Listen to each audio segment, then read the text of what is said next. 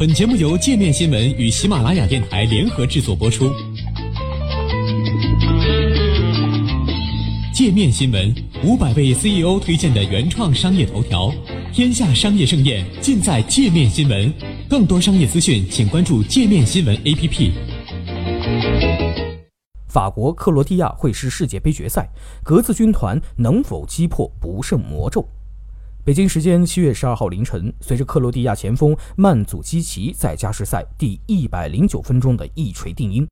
克罗地亚队在俄罗斯世界杯半决赛中以二比一战胜英格兰，历史上首次进军世界杯决赛。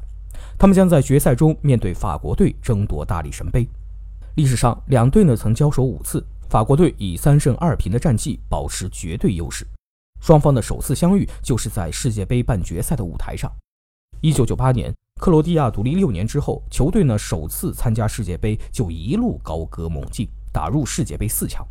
而他们在半决赛的对手就是当年的东道主法国队。当时克罗地亚队中的头号球星是达沃苏克，这位效力于皇马的前锋拥有精湛的左脚技术，有媒体称他的左脚可以拉小提琴。那除了他以外，队中呢还有博班、贾尔尼和斯蒂马奇等优秀球员，华丽的打法。颇具特色的格子球衣，一时间呢，克罗地亚队成为了法国世界杯上风头最劲的球队之一。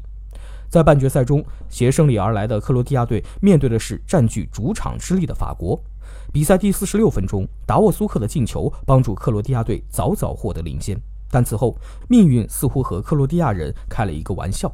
国家队生涯进球数为零的法国队后卫图拉姆在这场比赛中一口气进了两脚远射，帮助法国队神奇逆转。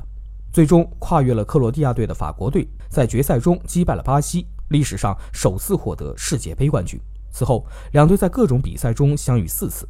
其中只有一次是在大赛之中。二零零四年欧洲杯小组赛第二轮，克罗地亚队图多尔不慎自摆乌龙，丹伊奇的点球和普尔绍的进球帮助球队反超，最终法国队依靠特雷泽盖的进球避免了输球的厄运。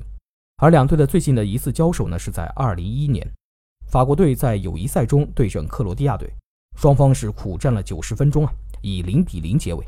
这场比赛具有一定的参考意义。现在的克罗地亚队阵中呢有多名球员参加了那场比赛，莫德里奇、拉基蒂奇、洛夫伦、维达和佩里西奇等人，至今仍是主力。而法国队则经历了一次大换血，格列斯曼、姆巴佩和吉鲁等人已经替代了那场比赛中首发的本泽马、纳斯里和梅内等球员。纵观两队的交战时，法国队呢虽然在胜负上拥有绝对的优势，但双方的实力差距并不大。本届世界杯，法国队依靠正确的战术和球星出色的个人能力一路挺进决赛，而克罗地亚队的优势则在于豪华的中场配置和惊人的意志力。因此，决赛的胜负对决或将非常的焦灼。北京时间七月十五号晚，世界杯决赛即将打响。如果法国队能够胜利，那将延续对阵克罗地亚的优势战绩，同时时隔二十年再度捧得大力神杯。如果克罗地亚夺冠，他们将一报1998年半决赛之仇，同时成为世界杯历史上的第九个世界冠军。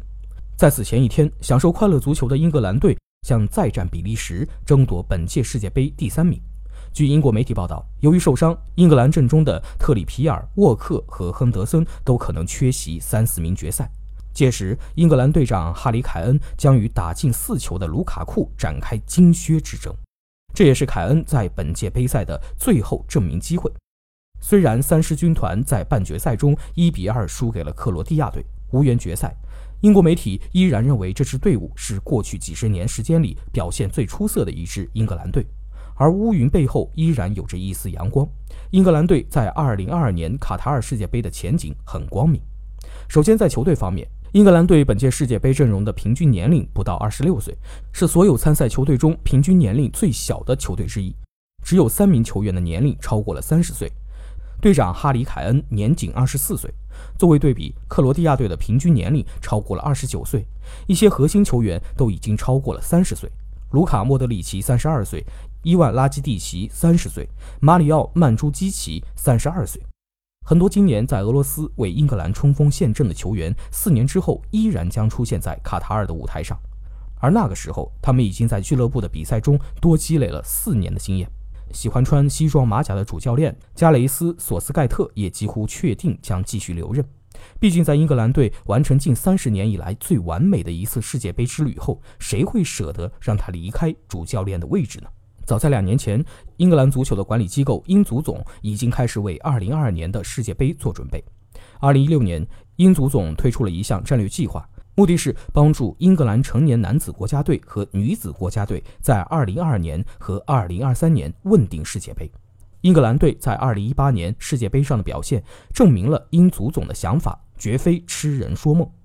凯恩此前在接受媒体采访时也表达了同样的想法。他称，英格兰队证明了自己可以站在这里，接下来要做的就是再进一步。我们必须承担这样的责任，我们想要的更多。